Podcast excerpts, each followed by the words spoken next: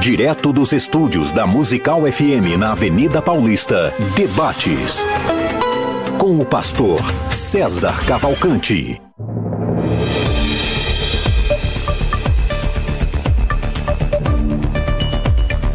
Um bom dia na graça e na paz de Jesus. Eu sou o pastor César Cavalcante. Mais uma vez, para a glória de Deus, está no ar mais uma edição do programa de debates da Rádio Musical FM. Nós vamos juntos até o final dessa programação. Que Deus nos ajude a termos um bom programa, que o Espírito Santo trabalhe na minha, na sua, nas nossas vidas e que juntos exaltemos o nome daquele que vive e reina para todo sempre.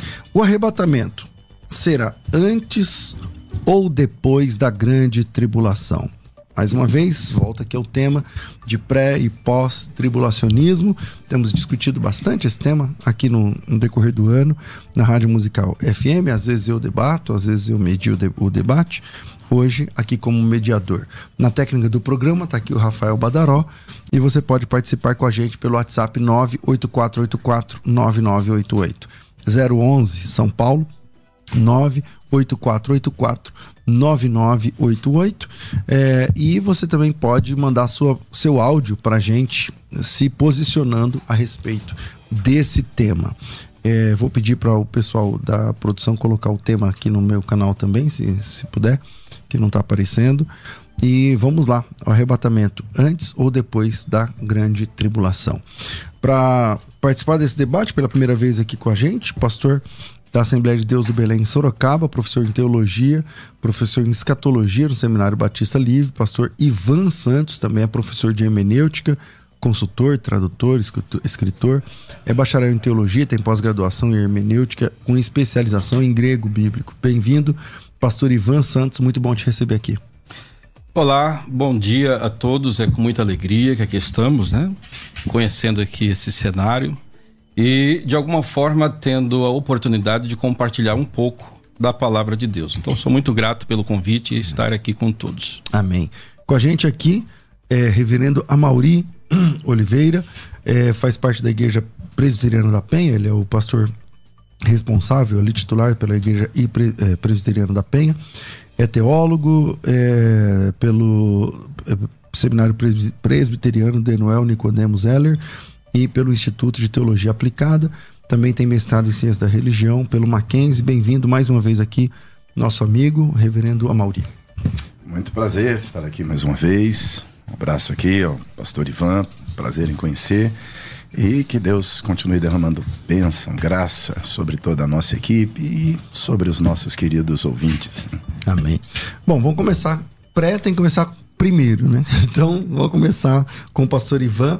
Arrebatamento será antes, depois da tribulação? Qual a sua opinião? aliás, lá no Instagram, tem lá na página da, na, na, do Instagram, FM Rádio Musical, tá lá o tema do nosso debate, o arrebate é antes ou, antes ou depois.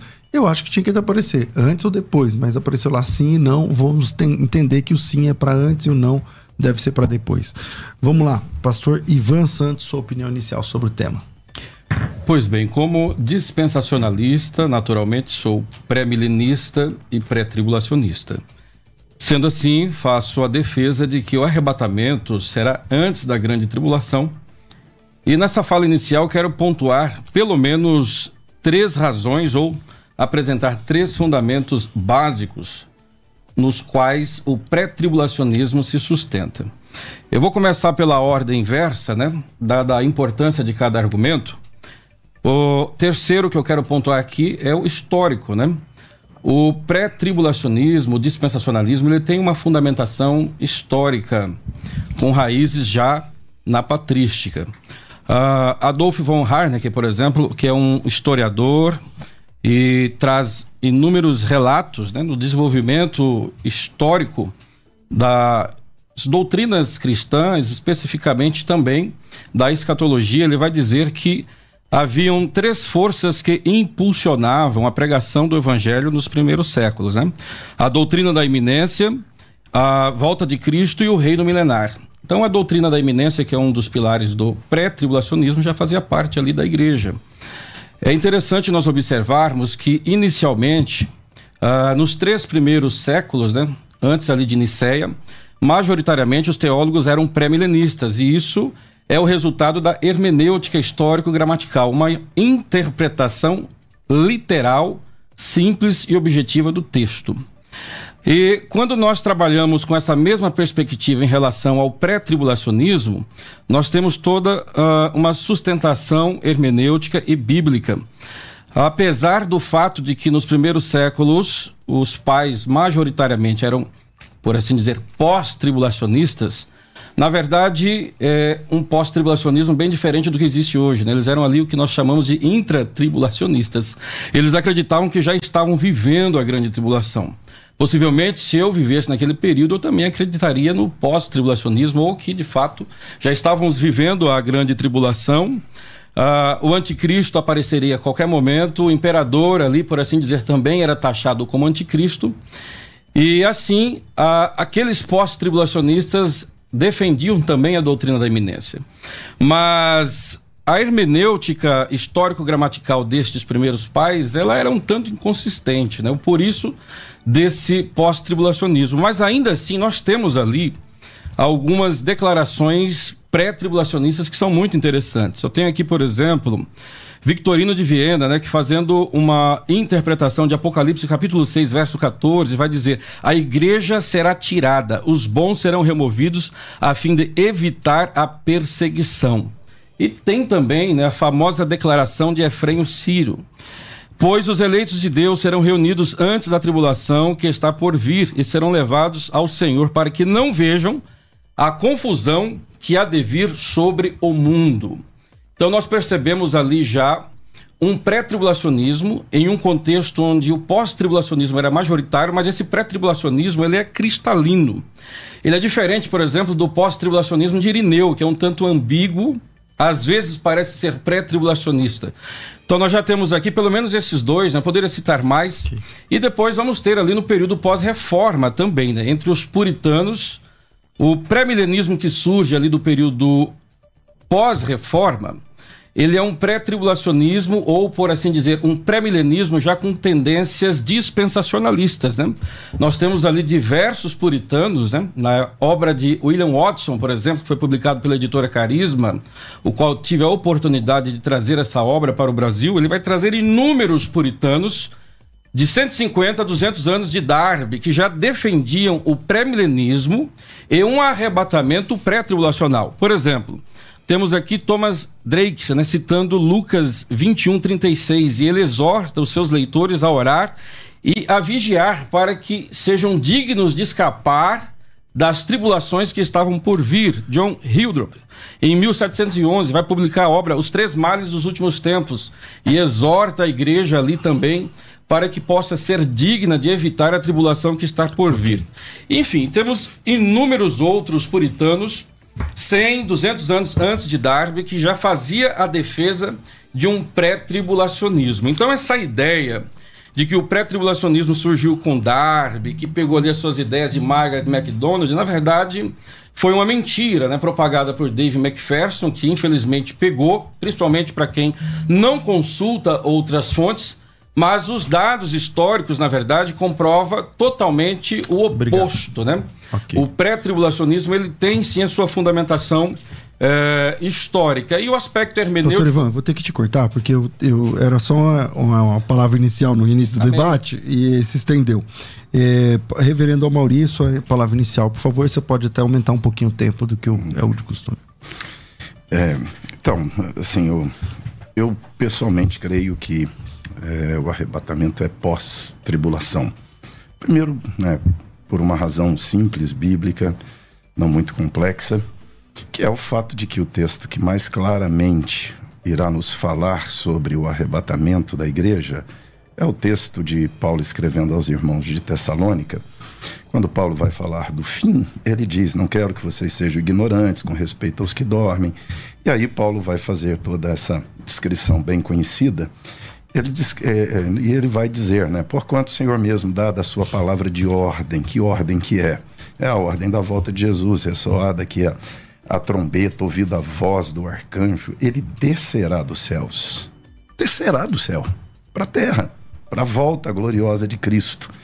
Os mortos em Cristo ressuscitarão primeiro. Primeiro, em relação ao que vem depois. Depois, nós, os vivos, os que ficarmos, seremos arrebatados juntamente com ele entre nuvens para o encontro do Senhor nos ares. E assim estaremos para sempre com o Senhor. Ou seja, esse é o evento final da história.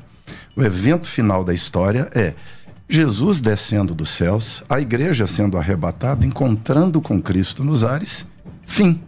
Agora aqui é o novo céu, é a nova terra, o juízo final, é a eternidade. Tudo que se acrescenta aqui, é, eu tenho é, aqui dificuldade com isso. É, como o próprio pastor expôs, né, de fato no, no passado, né, a, a grande maioria dos pais e dos grandes teólogos iniciais eram é, pré-milenistas, não pré-tribulacionistas. A existência de um e outro que fazia menção de coisas que pareciam ser um sistema dispensacionalista não mostra a existência ou não prova a existência de um sistema dispensacionalista. O sistema é Darby, é, é Edward é, Irvine, né? é, Manuel Lacusa, é, são, são esses homens que sistematizam esse modo de pensar. Né? Mas também. Você, não... pode, você tá dizendo, pode até usar algumas coisas. É, tem, tem pontos, assim como tem diversas outras pinceladas de vários outros pontos teológicos debatidos hoje. Mas isso não prova que esse pensamento é certo. Né? Isso prova que existia esse conceito, mas não essa teologia, essa sistematização. E nem os que pincelavam qualquer tipo de pré-tribulacionismo naquele contexto eram dispensacionalistas. Dispensacionalismo como sistema expositivo da sequência escatológica, né? ele é de fato a partir de Darby. Não tem nenhum outro documento, nenhum outro registro desse, dessa sistemática lá antes. E, claro, tem as pinceladas, as percepções, como tem de várias outras doutrinas e várias que nós, unanimemente, como evangélicos, nem aqueles divergentes, né, unanimemente, como evangélicos, refutamos. Então, é, essa pincelada histórica não prova, mostra aí que o pensamento já existia. Então, sim, para mim, quando Jesus fala seu, no seu sermão escatológico da sua vinda, ele também não responde montando esse esquema dispensacionalista. Jesus é muito objetivo, ele fala dos sinais, do princípio das dores, do princípio das, das contrações. As contrações vão aumentando, as coisas vão piorando, a dor vai aumentando e vem o fim. Pronto. Né? Então, é, por questão de como a Bíblia mais naturalmente fala da volta de Cristo, eu entendo que arrebatamento tem a ver com o último ato de Jesus antes de sua volta. Ressuscita os mortos, arrebata a igreja, desce, exerce o juízo e temos novo céu e nova terra. Ok, pastor Ivan. Pois bem, na minha fala inicial eu falei do aspecto histórico, né, como terceiro ponto, e já fazendo até um contraponto ao reverendo Amauri, Uh, em segundo lugar, aqui eu coloquei hermenêutica. E em primeiro, obviamente, o fundamento bíblico. Né? É muito óbvio por que, que os pais inicialmente tinham ali uh, uma posição pré-milenista e, na sua uh, maioria, eram pós-tribulacionistas. Eles estavam vivendo né, aquele período. E é muito interessante nós observarmos que durante toda a era da igreja, muitas das vezes o que determinou a hermenêutica é o contexto eclesiástico e social cultural em que aquele povo estava inserido.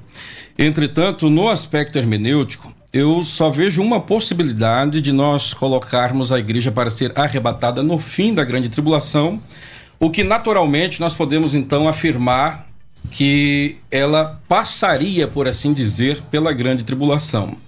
É quando eu faço uma leitura do Antigo Testamento e os textos que apresentam ali Israel, eu enxergo, na verdade, a igreja, né? porque essa é uma das bases do aliancismo.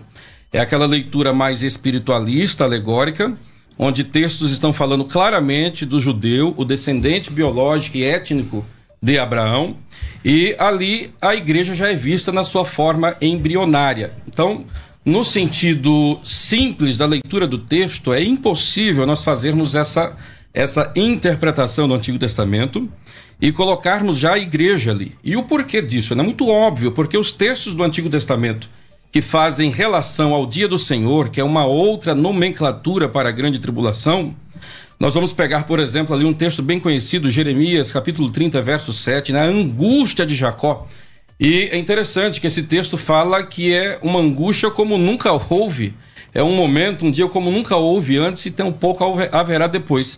É muito semelhante à fala de Jesus em Mateus capítulo de número 24, ali no versículo 21, quando o próprio Cristo denomina essa futura tribulação de a grande tribulação. E ele deixa claro que será um período ímpar e singular, como nunca houve desde o início, tampouco haverá depois. Então, assim, os textos que nós lemos que apresenta a grande tribulação, sempre é Israel, primariamente, que está atrelado a este período. Nunca a igreja, a não ser, obviamente, né, que eu faça uma leitura do Antigo Testamento, colocando já a igreja ali e no Novo Testamento invertendo, né, chamando a, a, a igreja de Israel de Deus. Então, assim, nós temos inúmeros textos também no Novo Testamento que vai apresentar a grande tribulação, o dia do Senhor ou o dia da ira, e Paulo ele é muito enfático, né? Quando ele escreve aos Tessalonicenses, capítulo 1, versículo 10, capítulo 5, versículo 9, que a igreja não está destinada à ira.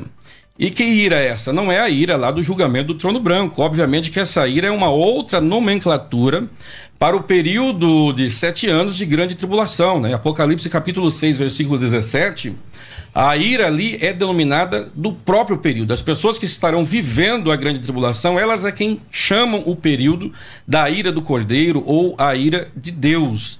E sendo assim, Paulo deixou muito claro né, que a igreja não está destinada a este período.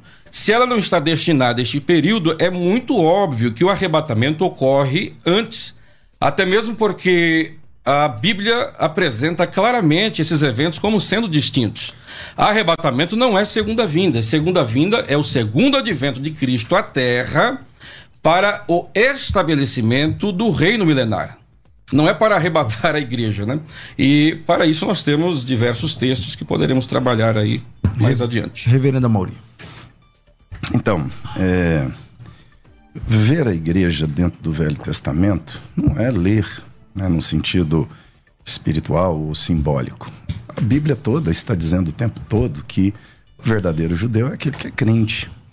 É, quando Deus mesmo manda, por exemplo, Elias matar os diversos profetas de Baal, os profetas do poste-ídolos, ali são 850 pessoas, fora os que adoravam. Né? Mas você tem ali Elias reclamando com Deus e Deus dizendo para ele: Olha, tem sete mil joelhos que não se encurvaram a Baal. Ou seja, ali nós temos um bando de baalistas.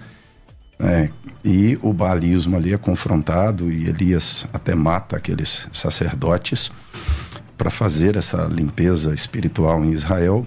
Mas o próprio Deus vai dizer que quem é dele ali são os sete mil que não se encurvaram. Claro, sete mil ali tem a ver com essa simbologia do sete, né? não é uma literalidade de sete, mas, ou seja, o que Deus está dizendo é que tem muita gente fiel em Israel, tem muito crente lá dentro da nação. E o tempo inteiro, em momento nenhum da história, nenhum judeu foi para o céu porque é judeu. Todo judeu que foi para a glória, que morreu, está com Cristo, é porque foi salvo mediante a fé messiânica, a fé abraâmica, a fé do Gênesis 3, quando Deus promete que do vento da mulher viria o varão que esmagaria a cabeça da serpente, a esperança, a aliança, a promessa. Ou seja, o tempo inteiro a salvação no Velho Testamento não é étnica, é por fé, é uma salvação baseada na promessa. Agora, o judeu não é salvo por ser judeu. Então, ele não é povo de Deus só por ser judeu. Ele precisa ser crente, ele precisa converter, ele precisa crer na promessa. Então, quando Paulo vai falar sobre esses assuntos, Paulo mesmo vai né, expor que né, ele, ele vai dizer que Deus chamaria povo dele quem não era povo, ou seja, Deus está, através das, do próprio ensino de Paulo, mostrando que é, né, nessa virada, gentios seriam chamados povo de Deus e são também povo de Deus, igualmente aos judeus crentes do Velho Testamento. Claro, Deus tem um trato com a nação de Israel, ela é a mãe do Messias, ela é a nação que Deus usa para nos trazer a salvação, tem a proteção, tem o cuidado, tem a provisão de Deus sobre eles como povo. Mas Israel, esse estado que nós temos ali, não é o povo de Deus. Aquilo não é povo de Deus, é o conjunto dos crentes. Quando Apocalipse 7 vai falar dos salvos, tem as primícias que são aqueles que vêm, de fato, da nação judaica, porque a fé começa entre eles. Os primeiros cristãos são judeus. Os primeiros convertidos são judeus. Paulo era judeu, Pedro era judeu.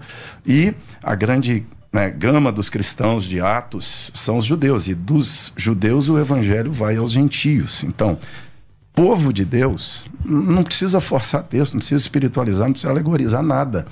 Há uma literalidade de Velho e Novo Testamento onde povo de Deus é quem crê em Jesus como Messias. Amém. Pastor Ivan. Uh, é interessante que o dispensacionalismo, especificamente o revisado e até de forma mais acentuada o progressivo, mas o revisado, como eu me enquadro melhor nessa perspectiva, não nega esta realidade né, de que Deus tem um único povo, não nega a realidade de que há uma eleição instrumental para Israel, e aí abrange todo judeu, todo israelita, por assim dizer, Eleição instrumental porque foi a nação eleita por intermédio do qual o Messias viria e veio.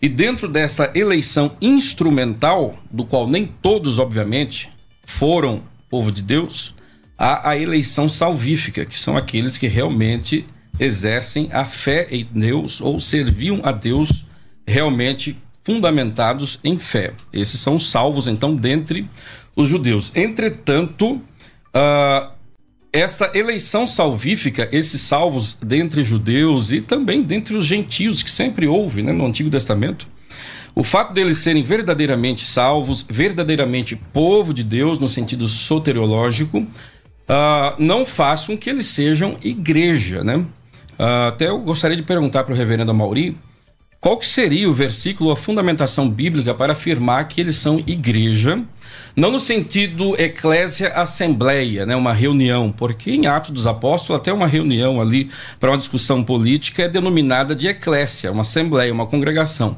Eu digo onde eu posso achar fundamento bíblico para dizer que aqueles salvos, por assim dizer, do Antigo Testamento, sejam judeus ou gentios, eles eram uma eclésia naquele sentido mais teológico que foi revelado para Paulo como corpo de Cristo. Porque a igreja no Novo Testamento, né, conforme Efésios capítulo 3, versículo 5, foi um mistério oculto nas gerações passadas, que é esse povo de Deus composto por judeus e gentios em que não há barreira de separação, em que os gentios hoje, né, na igreja, junto com os judeus, são herdeiros em pé de igualdade com os judeus, o que não acontecia entre os salvos gentílicos do Antigo Testamento.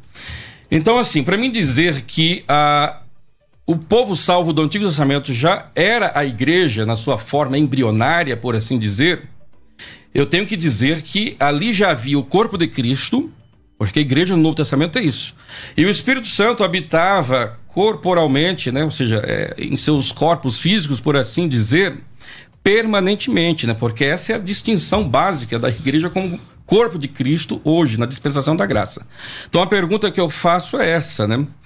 Onde eu tenho fundamentação bíblica para demonstrar que eles eram igreja como corpo de Cristo? Porque isso é igreja. Okay, o Espírito boa, Santo habitava neles? Boa pergunta. Deixa eu só reafinar antes de chegar no pastor, no reverendo Mauri. É, pastor Ivan, lá na eternidade, vamos dizer que Jesus voltou agora e é o fim e tal, tudo mais. Lá na eternidade, o pessoal do Antigo Testamento é outro céu? É o mesmo céu? É um povo só num mesmo lugar? Ou, ou não? Para eu entender essa sua pergunta. Um povo só. Deus sempre teve um único povo. Essa é uma das características é, defendidas pelo dispensacionalismo revisado. Soterologicamente, um povo só. Deus sempre teve um único povo.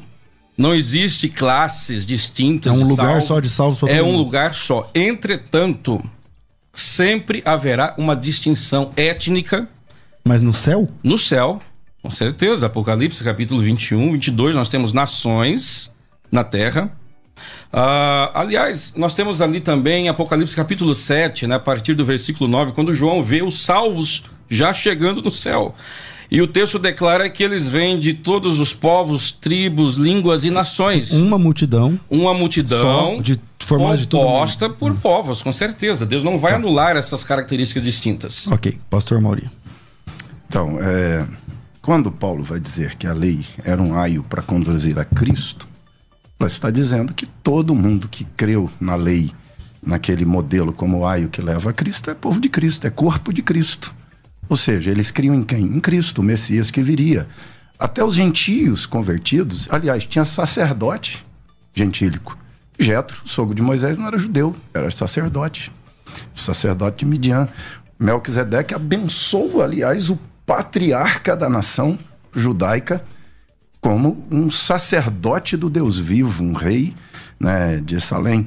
Ele abençoa o, o Abraão, ou seja, ele é povo de Deus antes do Abraão até ele é povo de Deus, ele é parte da nação divina aqui, né? Povo de Deus. Ou seja, a promessa não é a Israel, a promessa é a humanidade no Éden.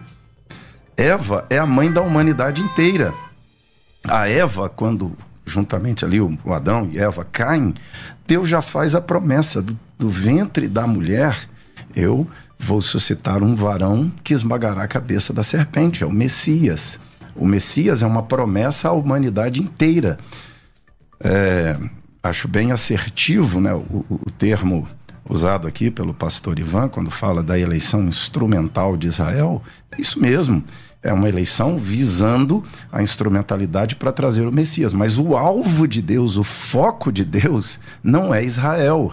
Se ele é instrumental, o alvo de Deus são as nações da terra. O alvo de Deus, a promessa de Deus a Abraão, não é a descendência de Israel. A linhagem, a, o cumprimento da promessa de Deus a Abraão, de uma multidão inumerável, como Maria que está na praia, como as estrelas no céu, é Apocalipse 7 que cumpre essa promessa de Deus a Abraão. Porque essa promessa é anterior a Abraão. Abraão é resgatado e usado por Deus, né? ele é resgatado por essa promessa e usado por Deus para cumprimento dessa promessa na formação do povo, que é o meio de Deus, é um instrumento de Deus. Mas Velho e Novo Testamento é um povo só. É, Paulo, é, Paulo é claro em dizer já no Novo Testamento que não há distinção de judeu e gentio. Paulo é claro em dizer que o judeu é aquele que é verdadeiro, verdadeiro judeu, é aquele que é no coração. É, ou seja, é, toda a teologia paulina de Romanos, de Gálatas, é exatamente para derrubar essa distinção. O dispensacionalismo vem levantando o muro que Paulo derrubou, vem reconstruindo a parede que Paulo formou. Então, é, eu entendo né, que, na luz aqui da própria teologia paulina, do esforço paulino de mostrar que agora em Cristo somos um só povo, é, ele aqui acaba tensionando com essa ideia dispensacionalista de que há dois povos. Bom, eu tenho que fazer um intervalo, porque já deu mais da metade do horário do programa, como esse tempo voa aqui, né? É, mas eu volto rapidinho, um minutinho, a gente volta. Vai. Quer ter acesso ao melhor conteúdo? Acesse youtube.com barra musical FM 1057. Inscreva-se e acione o sininho para não perder nenhum conteúdo do nosso canal. Musical FM. Mais unidade cristã.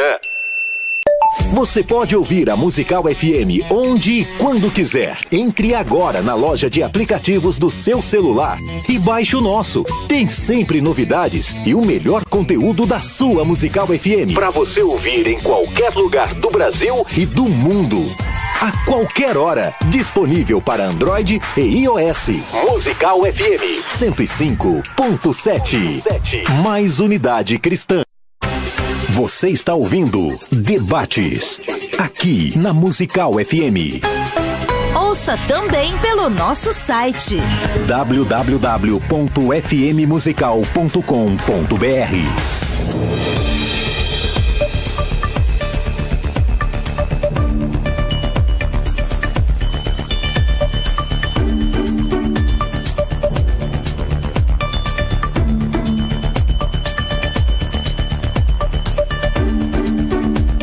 Hoje à noite começa mais um programa de é, treinamento, especialização na área da defesa da fé.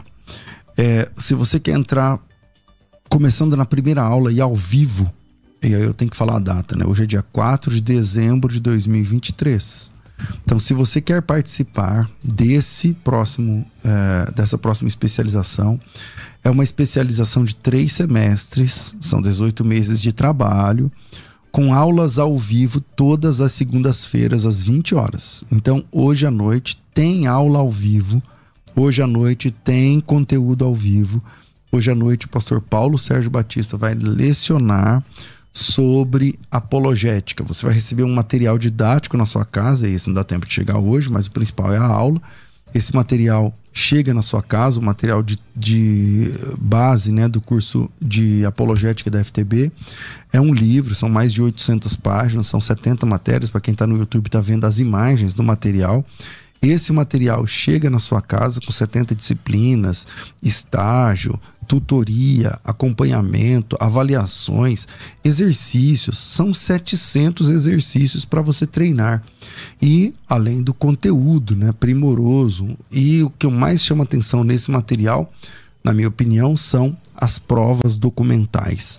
Isso chama muita atenção, porque uma coisa é você falar um. Ah, mas é, tal assunto é assim, que outra coisa é você apresentar uma prova, um documento dentro daquela área. Né? Então você vai ter no grupo do, de alunos, você vai receber as imagens dos de cada uma das provas documentais. São centenas e, como se diz, contra fotos, não há argumentos. contra fotos, não há argumentos. Então, você vai receber esses acessos. É, tem preço promocional para começar, já está começando hoje, o valor é 180 reais, apenas 180. Pode ser boleto, você que escolhe já com material didático incluso.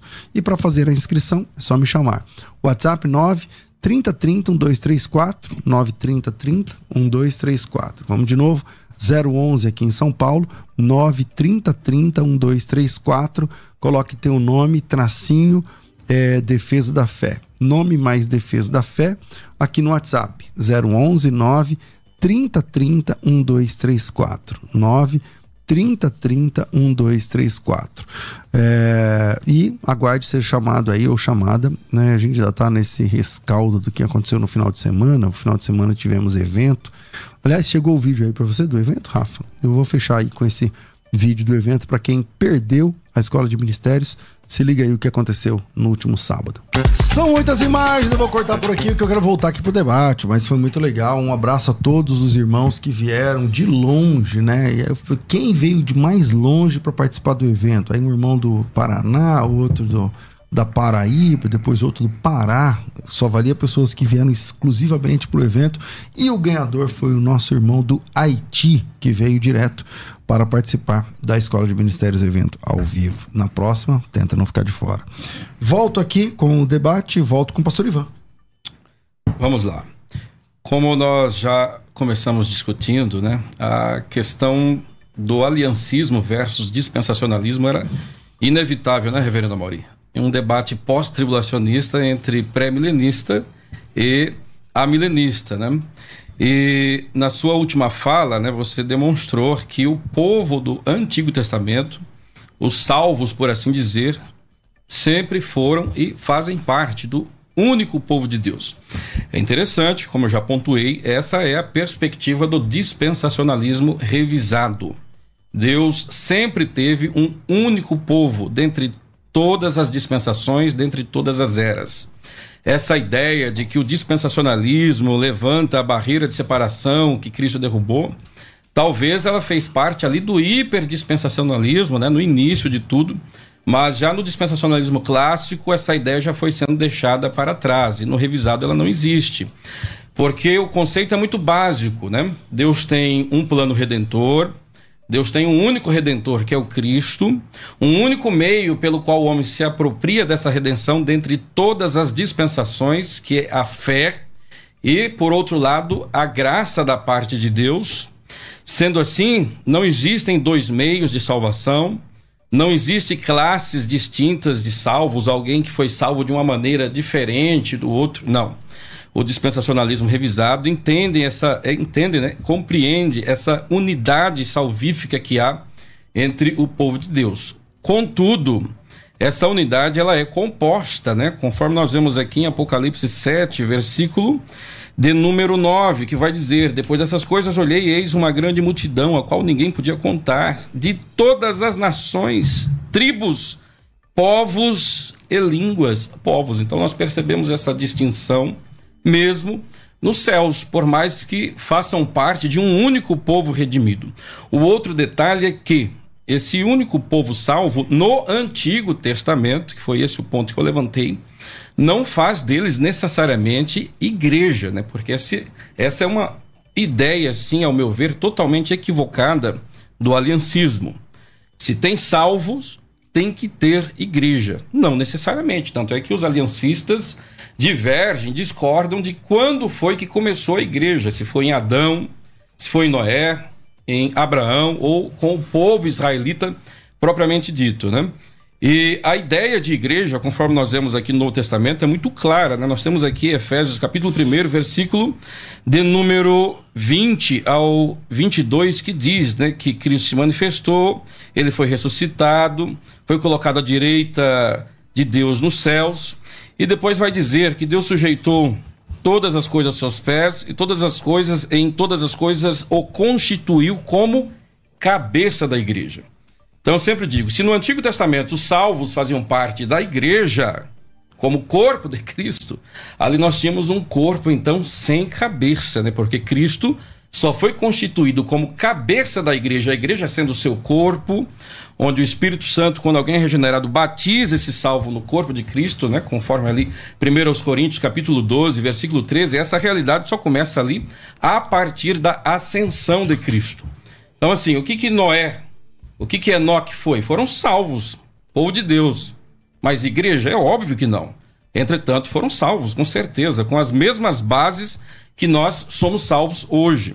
Então, essa é uma, é uma característica básica né, do dispensacionalismo revisado, manter a unidade salvífica, mas fazer a distinção e deixar claro que igreja só começa, como o próprio Cristo disse ali para Pedro, né? Em Mateus 16, 18: Tu és Pedro, e sobre esta pedra que é o Cristo, edificarei.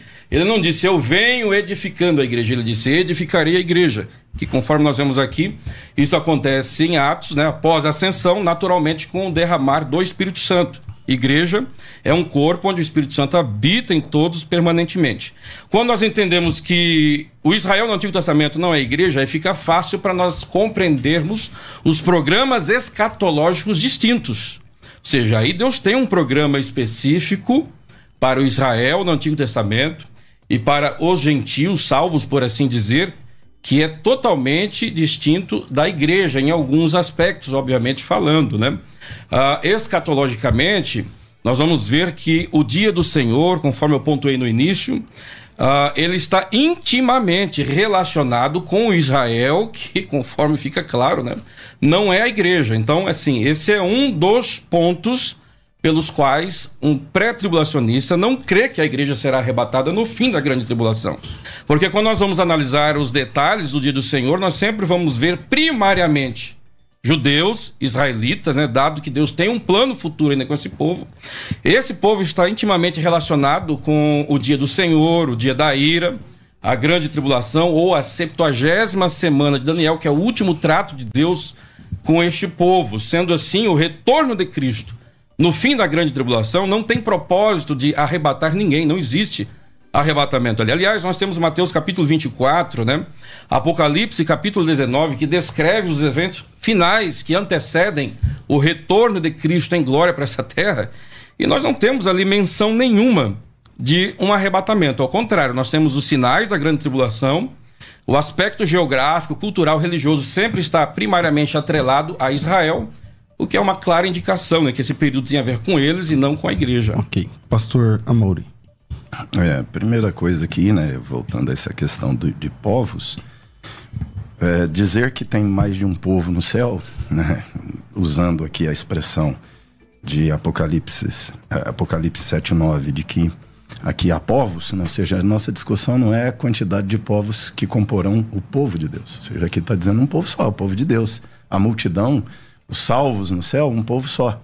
Esse povo é composto de gente que veio de línguas diferentes, de etnias, de cores diferentes, mas né, isso aqui não prova a existência de mais de um povo no céu. Isso aqui mostra só que a composição do único povo que estará na eternidade com Deus é de gente que vem de toda tribo, língua e nação. Deus só tem um povo. Não tem dois povos de Deus no céu. Tem um povo de Deus no céu composto, composto de todos os povos da terra. É diferente, completamente diferente. É, Outra questão aqui é, né, dizer que a igreja é, ela só é povo de só, só passa a ser igreja a partir da vinda de Cristo é, é, desqualificar esses irmãos, os que creram no Velho Testamento, porque eles são povo de Deus. Igreja é povo de Deus. Nós estamos falando de igreja invisível de, de Cristo. É, nós estamos falando de não de igreja instituição, um CNPJ, com prédio, com endereço. Isso é outra coisa. Né? Isso é igreja visível, militante. A, a igreja, a soma do povo de Deus, é a soma do povo de Deus em toda a história. A igreja de Deus está lá no Éden quando Deus desce na viração do dia e tem culto, tem adoração, tem comunhão de Deus com Adão, né? depois da queda, você já tem o Abel é, cultuando a Deus e Deus recebendo o culto de Abel. E o culto de Abel, muito interessante, ele, ah, eu gosto de, um, de, de, das versões que trazem, né, que ele ofereceu do primogênito do rebanho, não das primícias do rebanho, porque o culto de Abel já aponta para a mensagem do evangelho.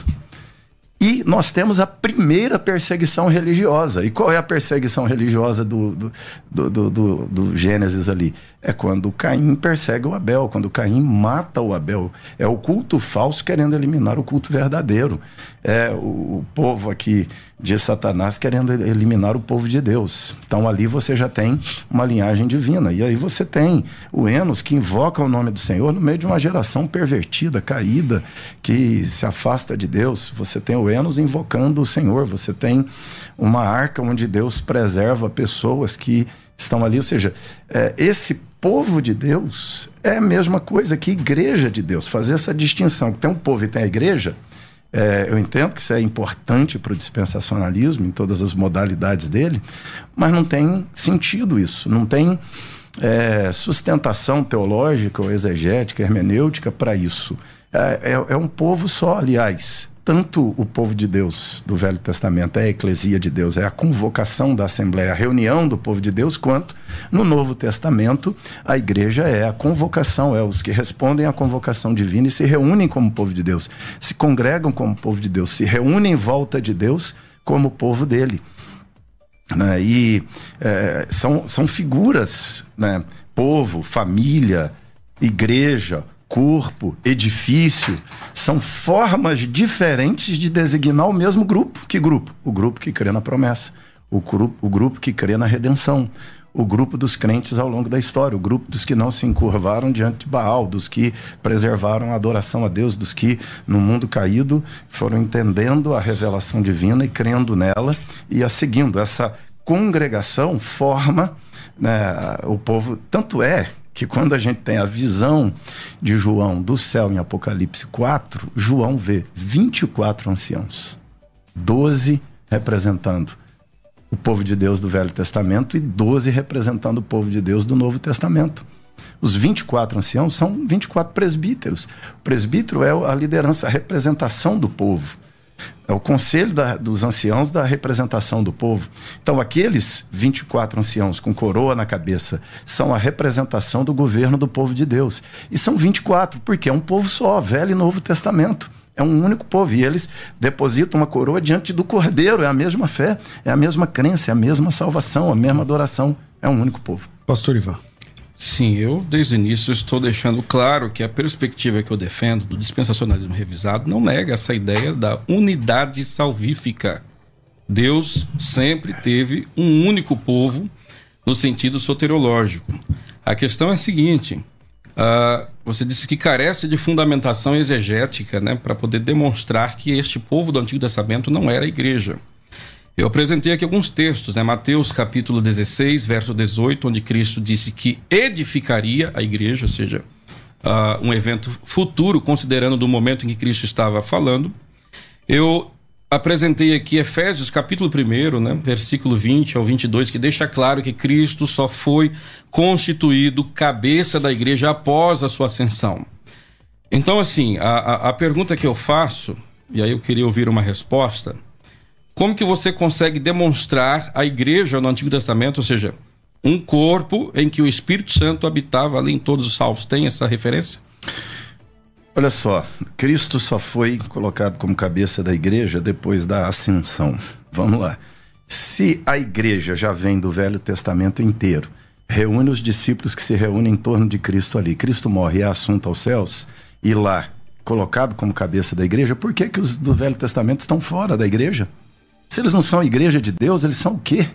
Ou seja, eles são igreja de Deus. A igreja é o povo, igreja é são as mesmas figuras. Igreja, povo, família, edifício, tudo é a mesma coisa. Né? Quando Jesus diz eu estarei, eu edificarei a minha igreja, ele, é, é, a obra dele, mas só que essa edificação já começa na eternidade. Cristo é o Cordeiro de Deus morto antes Sim. da fundação do mundo. Para quê?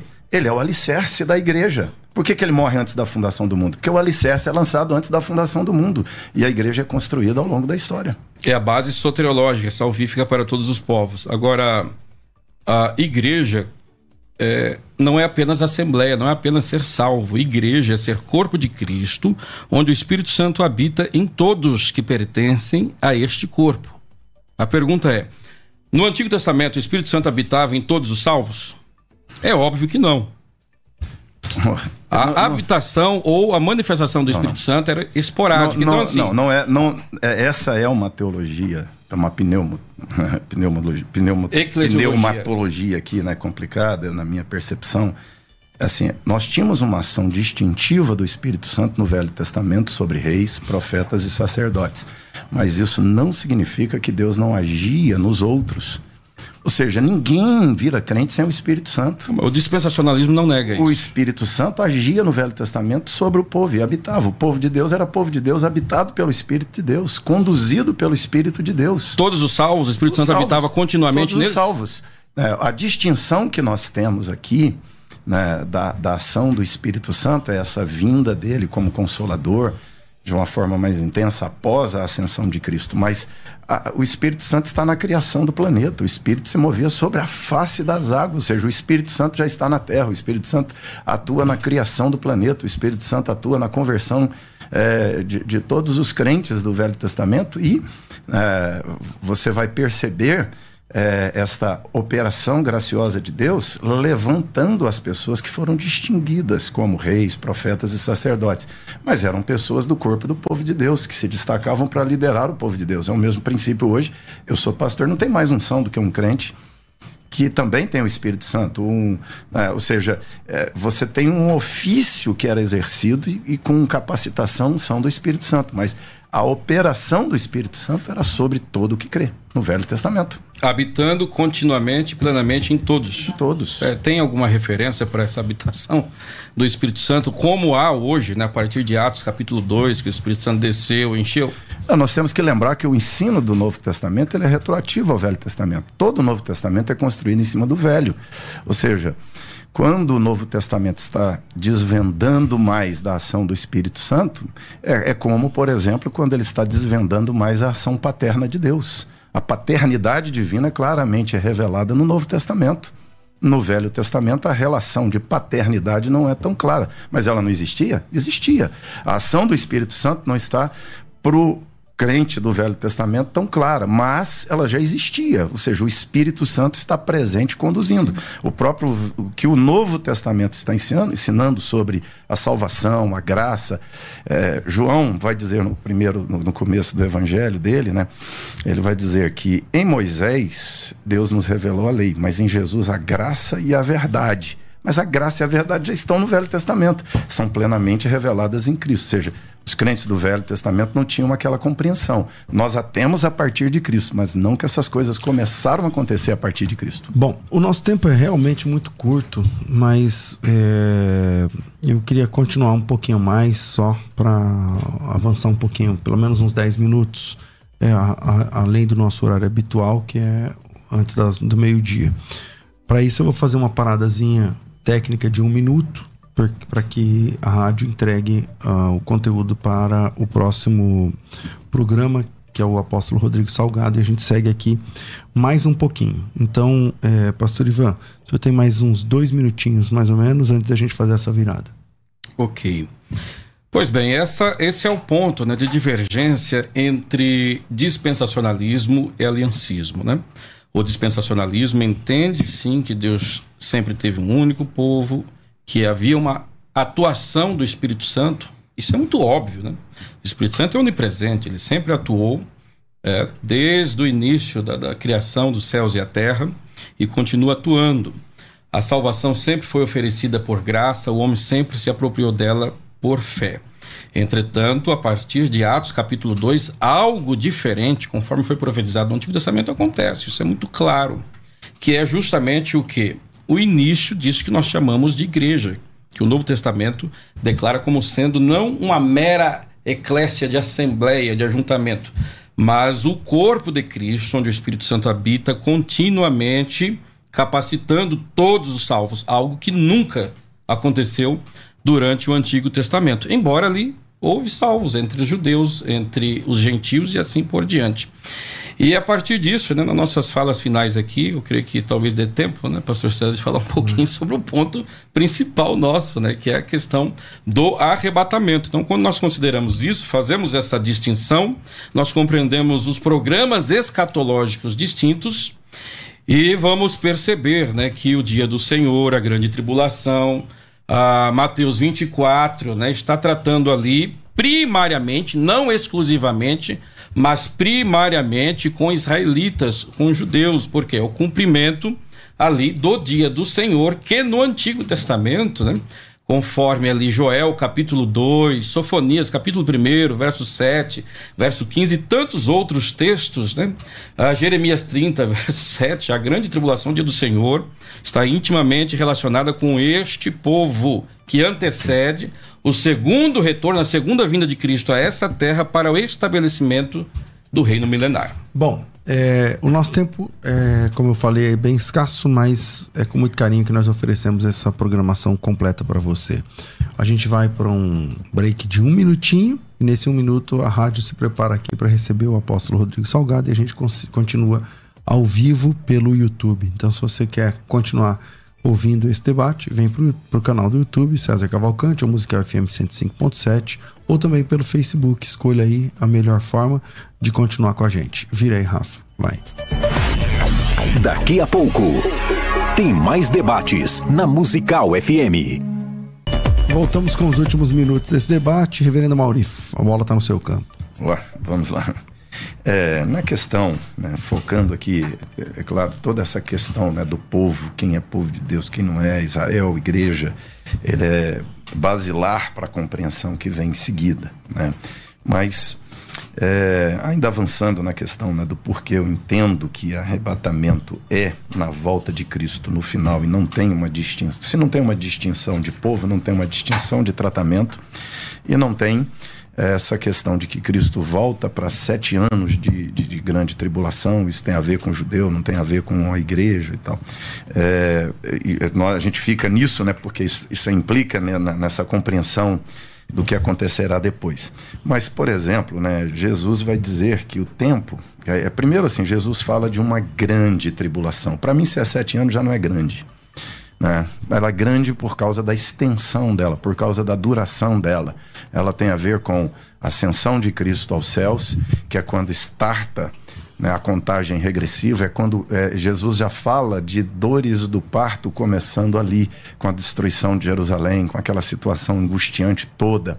E aquela situação que começa angustiante ali no Velho ali no, no, no começo, né, na, na igreja primitiva, é, aquela é, tribulação que começa ali, ela tem uma, uma, longa extensão, por isso que ela é grande. Ela é grande na qualidade dela e na quantidade, na duração dela, no tipo de tribulação que seria e na duração dela. Por isso que ela é grande. Ela dura da é, ascensão de Cristo e aí até a volta de Cristo e ela, como dor de parto, ela vai se intensificando. Então, quanto mais perto do fim, mais é, intensa a dor da grande tribulação e do parto. E Jesus chega a dizer que essa grande tribulação seria abreviada por causa dos eleitos.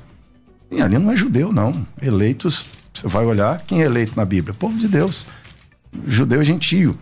Então, ela seria até abreviada né, por causa disso. E, ainda Apocalipse 7, 9, a resposta do ancião João é que aqueles, que aquele povo que é de toda tribo, língua, nação, eles vêm da grande tribulação, ou seja, a grande tribulação é o tempo de salvação de gente de toda tribo, língua, povo e nação. Não tem a ver com salvação de judeu. É claro no texto de Apocalipse que aquele povo, aquela grande multidão, que é o cumprimento daquilo que Deus disse a Abraão, que ele abençoaria todas as famílias da terra, daria a ele muitos povos. Olha só, Deus fala que dele surgiriam povos. Então, quando você tem a visão de João em Apocalipse, ela está cumprindo o que Deus na sua construção da salvação do seu povo, já tinha dito a Abraão, antecipado a ele.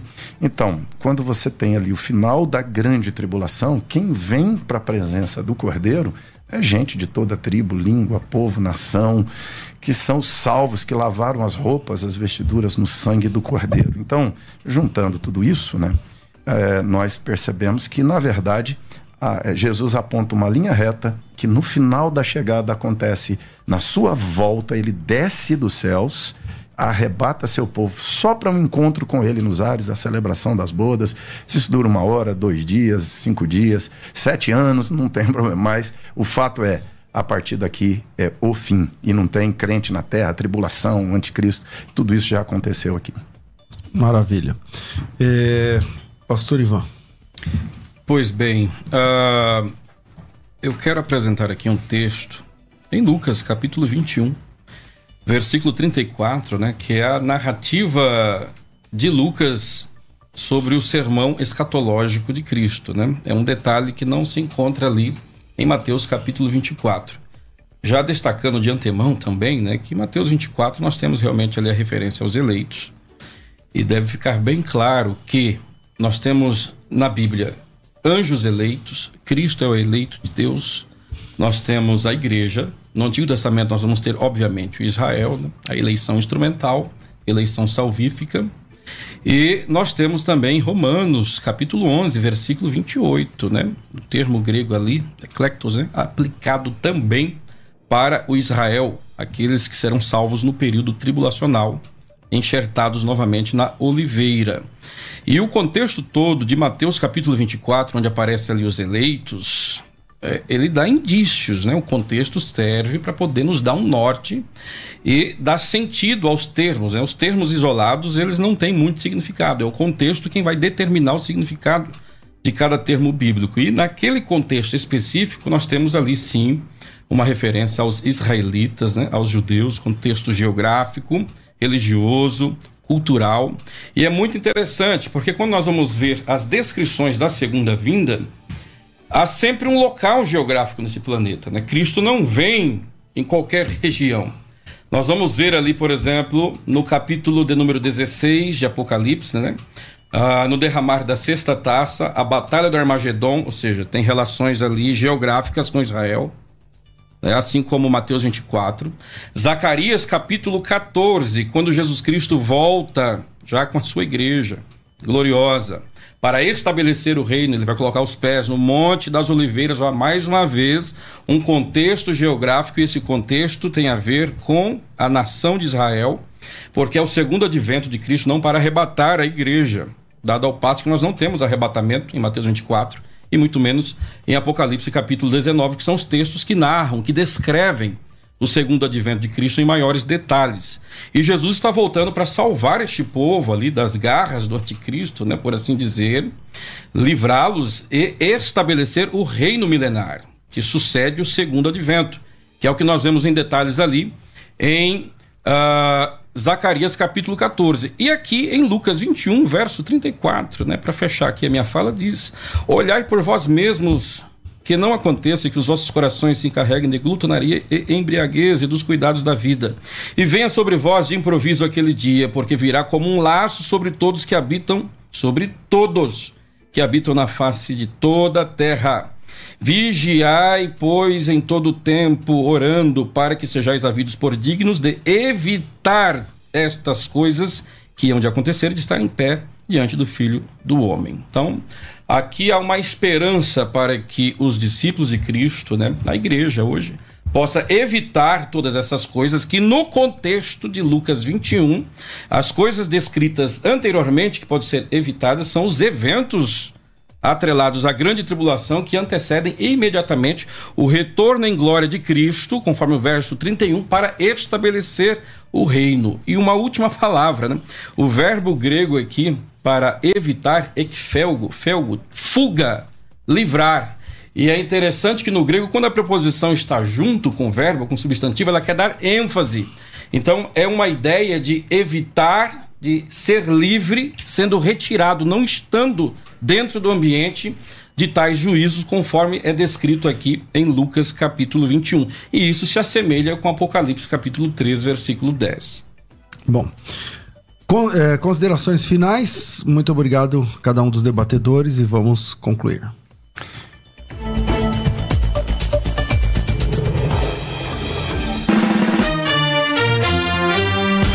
Considerações finais. Debates. Na verdade, eu comecei com o pastor Ivan, mas como ele acabou de falar, então vou voltar para o pastor Amauri, por favor, reverendo. Vamos lá, né? Em termos de considerações finais, eu entendo que o próprio Paulo, né? Ele fala, ele responde isso para nós. O arrebatamento será antes ou depois da grande tribulação quando ele diz que Cristo descerá dos céus e depois arrebata a igreja, que o ato da igreja subir é simultâneo à volta de Cristo Jesus.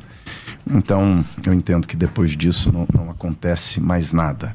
O próprio fato né, de Mateus, Marcos também dizer que esses, esse tempo da grande tribulação é abreviado por causa dos eleitos, e Marcos, é, somando-se a Mateus aqui na sua, na sua narrativa da, do sermão de Jesus, na sua narração do sermão de Jesus, ele vai apontar né, que os eleitos, né, ele fala, ninguém se salvaria. Ou seja, não tem a ver com judeu, tem a ver com o contexto de terra, a população toda. Então, assim, eu acho né, complexo essa ideia de um arrebatamento antes da volta de Cristo e salvação ainda depois do arrebatamento. É, como o pastor Ivan disse no começo aqui, né, toda é, escatologia, todas essas percepções têm a ver com o contexto, como dos primitivos lá naquele contexto de tribulação. E o dispensacionalismo nasce junto com o movimento sionista, curiosamente. Ele referenda o movimento sionista, o apoio dos cristãos ao sionismo. Então, ele também é filho de um contexto, né, e tem muito a ver com esse contexto, mas ele tem é, muitos déficits na sua percepção. Então eu fico com a ideia de que o arrebatamento será né, é, nessa volta de Cristo como um ato só simultâneo à volta do Senhor Jesus depois da grande tribulação. É, eu entendo que esse tema é muito interessante, né? Os, os falar de escatologia gera muita tensão, tal, polêmica e tudo mais. Mas ficou um gostinho aqui de a gente voltar e falar só sobre é, aliancismo versus é, dispensacionalismo. dispensacionalismo, né? Então, mas fica aí a dica para a produção também. Obrigado mais uma vez é, aos nossos convidados. Obrigado a você que faz esse programa, né? Que acompanha esse programa. Obrigado, Pastor Ivan, Reverenda Mauri, Rafa, nossa produção. Eu fico por aqui. Às duas da tarde eu volto com o Bom e Velho Crescendo na Fé tudo isso e muito mais a gente faz dentro do reino, se for da vontade dele. Você ouviu Debates na Musical FM. Dentro de alguns minutos, este programa estará disponível no seu aplicativo de podcast. Basta digitar Debates Musical FM e ouvir a qualquer momento, quantas vezes quiser. Disponível para Spotify, Deezer e outros tocadores da Apple e Android. Musical FM